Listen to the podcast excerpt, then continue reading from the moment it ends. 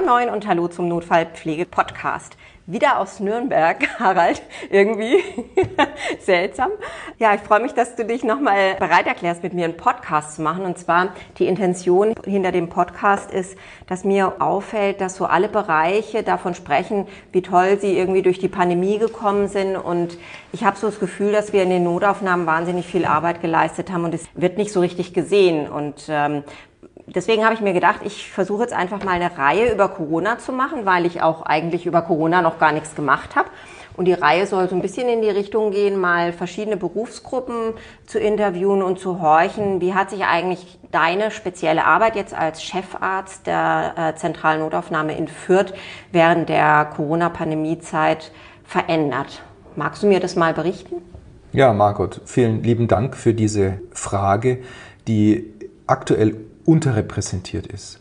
Es wird vieles über die Leistungen gesprochen, die in Krankenhäusern äh, erbracht wurden. Es wird vieles über Leistungen gesprochen, die auf Intensivstationen erbracht wurden und über die Leistungen, die die Notaufnahmen erbracht haben und immer noch erbringen und vor allem auch in Zukunft noch mehr erbringen müssen, ist bisher viel zu wenig äh, gesprochen und auch viel zu wenig thematisiert worden. Ich denke, das, was ich aus vielen anderen Notaufnahmen gehört habe, ist, dass insbesondere die Leitungen der Notaufnahmen, pflegerische Leitungen, ärztliche Leitungen der Notaufnahmen sehr präsent in den Krisenstäben der Kliniken waren. In Bayern gab es ja Verfügungen und im Rahmen dieser Verfügungen wurden ja, wurde festgelegt, dass Pandemiebeauftragte entsprechend benannt werden. So war auch meine Position stellvertretender Pandemiebeauftragter zusammen mit unserem medizinischen Direktor. Und wir haben dann äh, im Krisenstab wesentlich die Geschicke des Klinikums moderiert äh, und haben sicherlich auch ähm, ja, alle möglichen Aspekte versucht ähm, ja, zu erfassen und die Verfügungen entsprechend umzusetzen. Heißt aber ja auch, dass du dann für die tatsächliche Arbeit vor Ort eigentlich nicht mehr so viel Zeit hattest, oder? Ja, also der Pandemiebeauftragte, das war ein sehr zeitraubendes Engagement ja. für das Gesamtklinikum. In anderen Konzernen mag es vielleicht noch mal etwas anders sein, aber auch da war es so, dass die Notaufnahmeleitungen sehr stark präsent waren und neben den lokalen Gegebenheiten waren ja noch übergeordnete Gegebenheiten, das heißt in Stadt, in Landkreis, in ja. Koordinierungsgruppen oder vielleicht sogar in Landesgruppen oder in anderen Beratungsgruppen war man da sehr, sehr gefragt, sodass letztendlich die, äh, die Tätigkeit direkt vor Ort in der Notaufnahme, in der Patientenversorgung na, eigentlich ja äh, gar nicht mehr richtig präsent war. Das wurde dann auf der Ebene der Oberärzte letztendlich auch realisiert ähm, und entsprechende Konzepte dann auch ähm, entsprechend umgesetzt. Und ähm, man muss aber sagen, dass ähm, war natürlich sehr zeitraubend und auch die Umsetzungen in der eigenen Abteilung trotzdem weiter zu begleiten, war natürlich auch die Aufgabe und ähm, ja, das hat sehr, sehr viel Zeit in Anspruch genommen. Und die jetzt die Pforte des Hauses, die Notaufnahme, wie hat die sich da konkret verändert? Ja, also äh, es gibt ja jetzt äh, entsprechende Publikationen, die alle diese berühmte Notaufnahmedelle zeigen. Ja, das repräsentiert in keinster Weise äh, den Arbeitsumfang, den die Notaufnahmen da geleistet haben. Ja. Denn wir haben ja uns im Rahmen dieser Pandemie mit Hygienevorschriften, mit Hygiene Maßnahmen ähm, ja, beschäftigen müssen, die wir in die Umsetzung bringen mussten. Das war ein erheblicher Mehraufwand, nicht nur durch das ständige Anlegen, Ausziehen von Schutzkleidung, von Masken unterschiedlichen Typs, Schockraumversorgung unter solchen entsprechenden Schutzmaßnahmen. Hm, da braucht es nicht viele Patienten, dass die Mitarbeiter körperlich und auch äh, mental schnell erschöpft werden.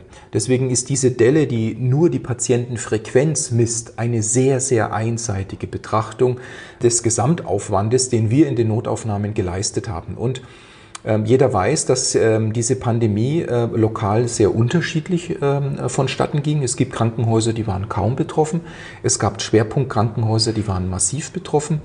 Und diese Konfrontation mit unselektivem Patientengut war eine besondere Herausforderung, weil wir ja gar nicht wussten, was wir unseren Mitarbeitern zumuten. Wir haben ja eine Pandemie äh, gehabt, wo wir nicht so viel drüber gewusst haben. Wie gefährlich ist das für unsere eigenen Mitarbeiter? Sind die Schutzmaßnahmen, die wir haben, ausreichend? Reichen unsere Materialien überhaupt aus? Ist die Logistik so aufgestellt, dass diese Materialien auch auf Dauer diese Schutzmaßnahmen ausreichen? Gibt es genügend Testungen, um aus der Ex-ante-Sicht die richtige Patienten Patientenselektion voranzutreiben. Und ähm, das hat schon ähm, eine gehörige Portion Mut unserer Mitarbeiter erfordert vor allem uns als Leitungskräfte zu vertrauen. Ja, wir vertrauen unseren Vorgesetzten, dass die uns hier unfallfrei durch diese Pandemie führen. Ja. Das war enorm und das war auch eine enorme Last für die Leitungskräfte, die die gespürt haben, die gesagt haben, okay, wir lesen natürlich die Literatur, wir informieren uns. Ähm, über diese chinesischen Publikationen, die ja sehr lückenhaft waren. Wir informieren uns bei unseren italienischen Kolleginnen und Kollegen.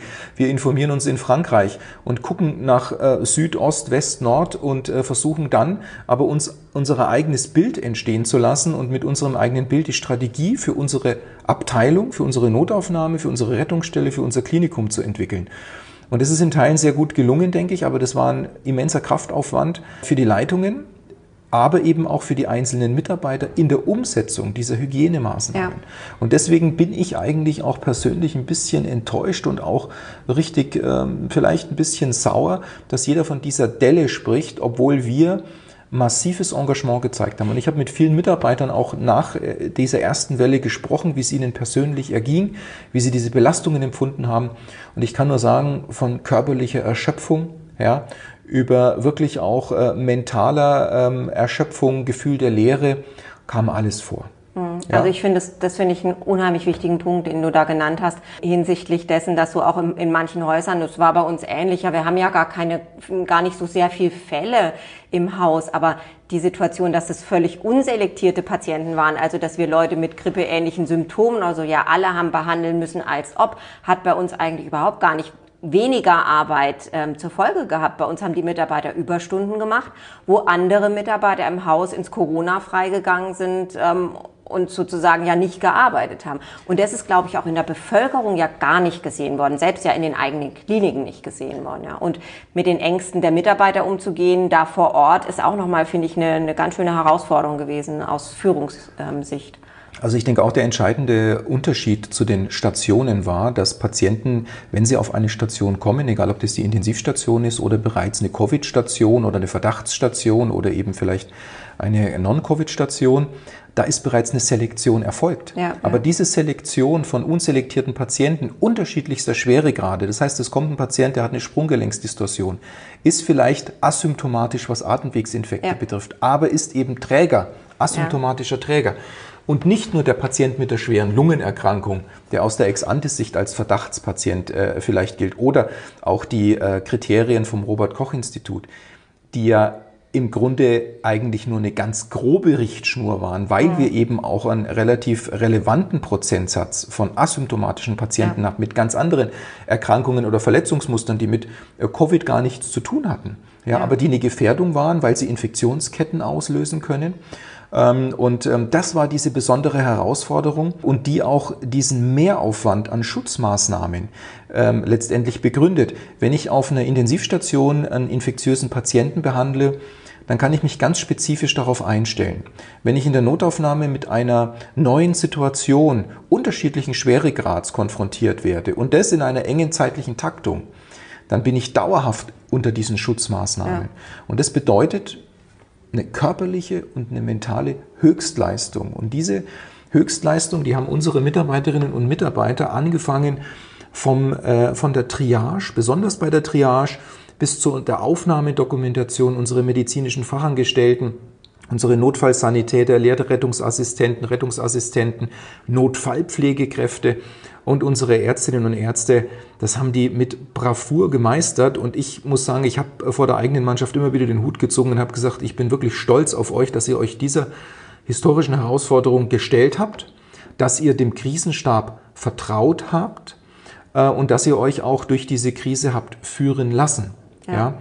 Äh, aber man merkt natürlich, ähm, dass nach so einer Welle auch eine gewisse Erschöpfung ähm, eintritt. Und jetzt sind wir aber in dieser Phase der, ja, der Verstetigung. Das heißt, wir müssen jetzt mit dieser pandemischen Situation ja leben, solange es keine Impfung eben gibt. Und äh, es ist möglich, dass es auch im Herbst, Winter ein Crossover zu anderen Pandemien geben wird. Influenza mhm. äh, oder Norovirus ähm, oder auch noch anderen, die wir jetzt vielleicht noch gar nicht kennen. Das heißt, immer mit dieser Unsicherheit zu leben, Das unterscheidet Notaufnahmen, weil wir eben dieses unselektierte Patientengut haben und eben mit unseren Schutzmaßnahmen ja, mit deutlich erhöhtem Aufwand agieren müssen. Das wird aber bisher nicht berücksichtigt. Das wird ja. in den Personalplanungen nicht berücksichtigt. Ja, ich weiß nicht, ob, ob, ob es überhaupt eine Notaufnahme gegeben hat, die ähm, beim FFP2-Tragemasken immer nach einer Dreiviertelstunde 20 Minuten Pause machen konnte. ich glaube, da, lach, da, lachen jetzt alle, die zuhören gerade. Ähm, ich finde es super interessant, dass du so die kommende Zeit jetzt einmal angesprochen hast. Ich habe so in der letzten Zeit häufiger darüber nachgedacht. Ich glaube, jeder, der mich kennt, weiß, dass ich eigentlich überhaupt gar kein ängstlicher Mensch bin und anpack und mich an die Probleme ranwerfe. Ich habe ähm, ein sehr ungutes Gefühl, wenn ich so an jetzt speziell meine Notaufnahme denke. Ich sage immer, das ist ein ganz fragiles System. Wir sind personell sowas von eng gestrickt. Und jetzt stelle ich mir die Zeit vor, dass wir alle Leute mit irgendwelchen Erkältungssymptomen, einfach wo wir nicht genau wissen, was es ist, dass wir die isolieren müssen, bis wir einen Test haben. Und unsere Testsituation ist einfach noch nicht optimal. Wir können bei uns im Haus selber nur 16 bis 20 Tests innerhalb von zwei Stunden haben. Alles andere müssen wir wegschicken. Das heißt, da haben wir erst nach 48 Stunden ein Ergebnis. Wie soll das bitte schön funktionieren, ohne dass alles zusammenbricht?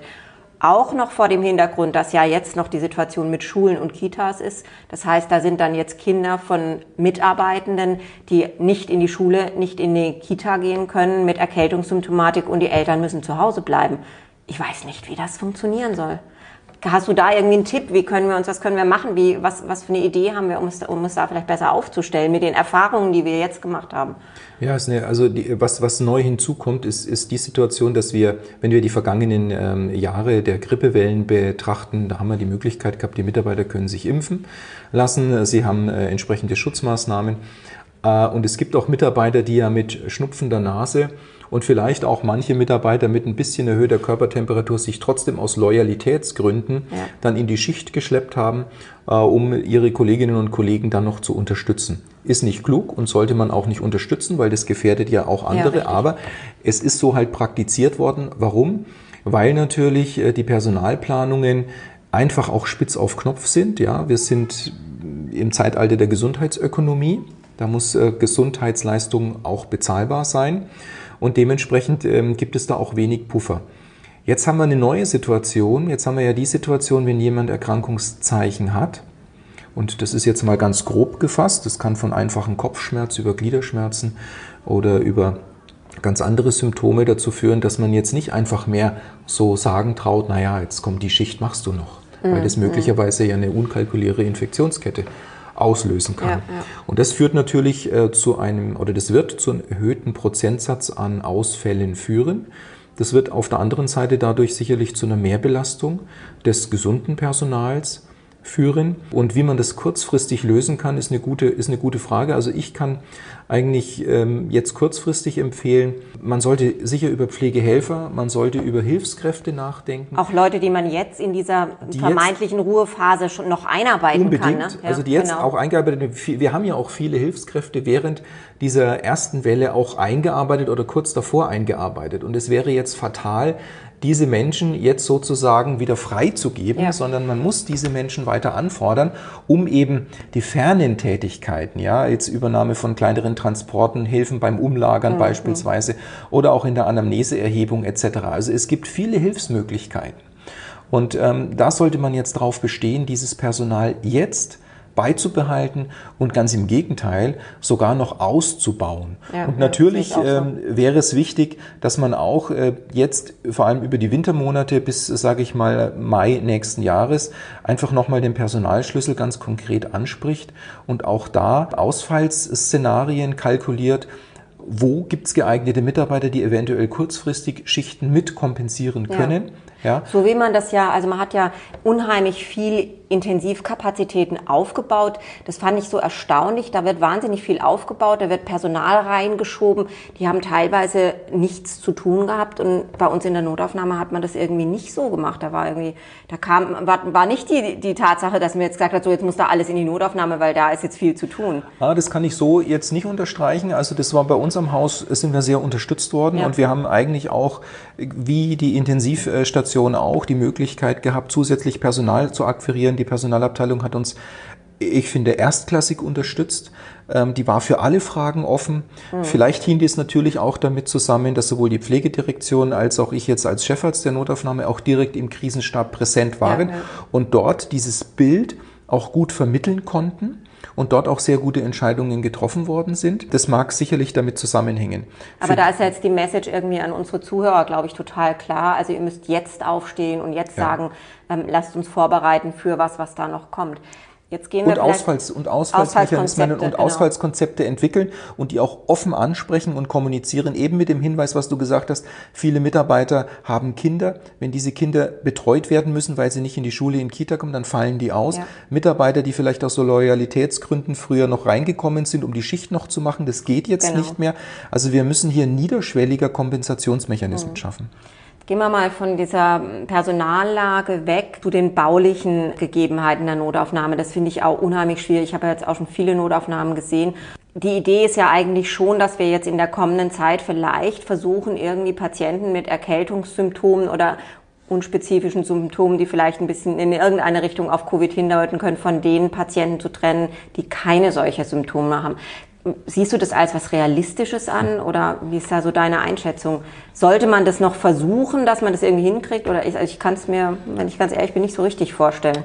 Ich kann es mir auch momentan nicht so richtig vorstellen. Ich glaube, dass man grundsätzlich bei jedem Patienten erstmal von grundsätzlich infektiösen Patienten ausgehen ja. muss, weil wir halt auch wissen ganz konkret, dass es eben asymptomatische Träger eben gibt und die sind nicht zu erkennen. Ja. Zwar kann man einen groben Raster schalten durch bestimmte Leitsymptome, die aber eben äh, eine sehr schlechte Spezifität aufweisen.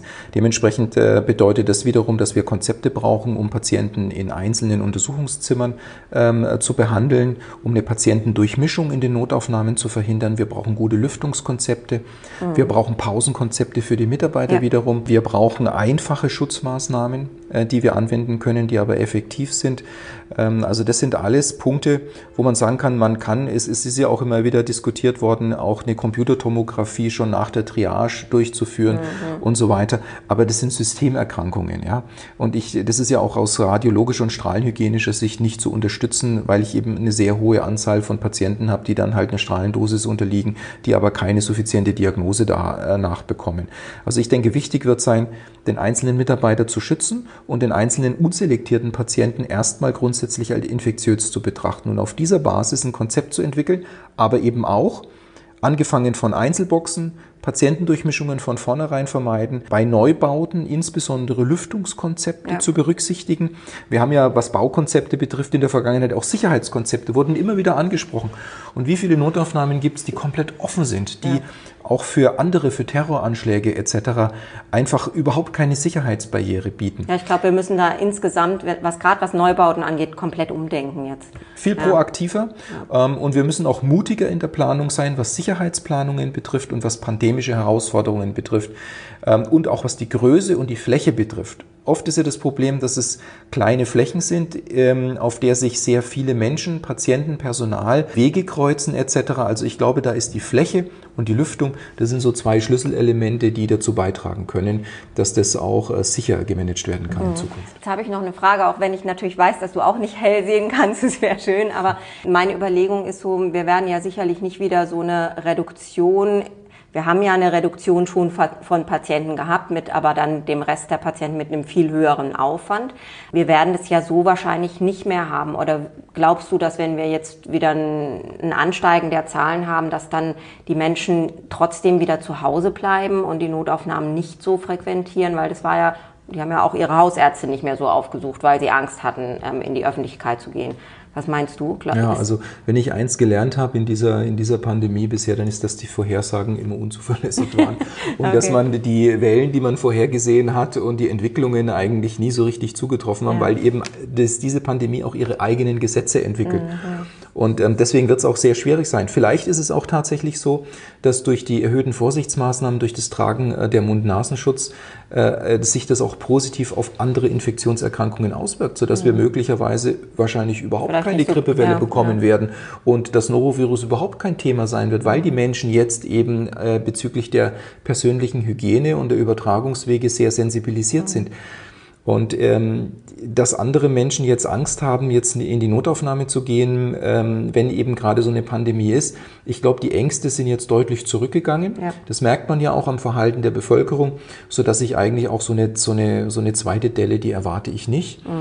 ähm, sondern ich denke eher, dass es eine moderate Entwicklung geben wird und ich könnte mir vorstellen, dass das Tragen des Mund-Nasenschutzes und durch diese Sensibilisierung eben ein positiver Effekt ausgelöst wird, dass möglicherweise weniger andere Infektionserkrankungen kommen werden. Vielleicht motiviert es auch noch mehr, sich impfen zu lassen, ja. sich gegen Grippe impfen Vor zu lassen. Vor allen Dingen auch gegen Grippe, ja. ja. Genau. Das äh, wäre natürlich, äh, wäre uns zu wünschen, dass die Patienten selbst wenn es etwas weniger sind, aber unsere Maßnahmen ja deutlich mehr Zeitaufwand bedeuten, dass die managebar bleiben für uns. Ja, ja. Vielleicht noch so einen abschließenden Satz ähm, zum Lesson Learned aus der Pandemie. Kannst du da für dich sagen, vielleicht auch was ganz Persönliches, was hast du für dich ganz speziell mitgenommen aus dieser Pandemie? Also ich habe äh, mitgenommen, ähm, dass wir, wie soll ich sagen, wir haben im Krisenstab öfters den Begriff Schwarmintelligenz benutzt. Wir haben nämlich die Situation, dass es keiner von uns noch erlebt hat wie plötzlich ein neues Virus so eine Pandemie verursacht, so dass alle im Erkenntnisgewinn eigentlich äh, den gleichen Wissensvorsprung ja. hatten, nämlich keinen.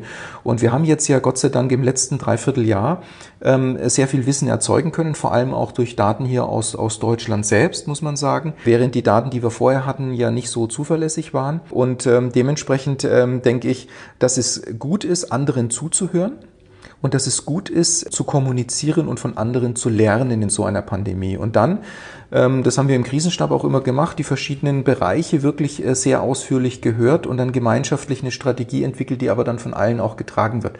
Also Lessons learned ist, gut zuhören, aber mutig sein, Entscheidungen zu fällen. Ja, super. Das ist ein totales Schlusswort. Vielen, vielen Dank, Harald. Und dann, ja, schauen wir mal, was uns auf uns zukommt, ja. Ja, vielen Dank und alle Notaufnahmekräfte Kopf hoch, wir schaffen das.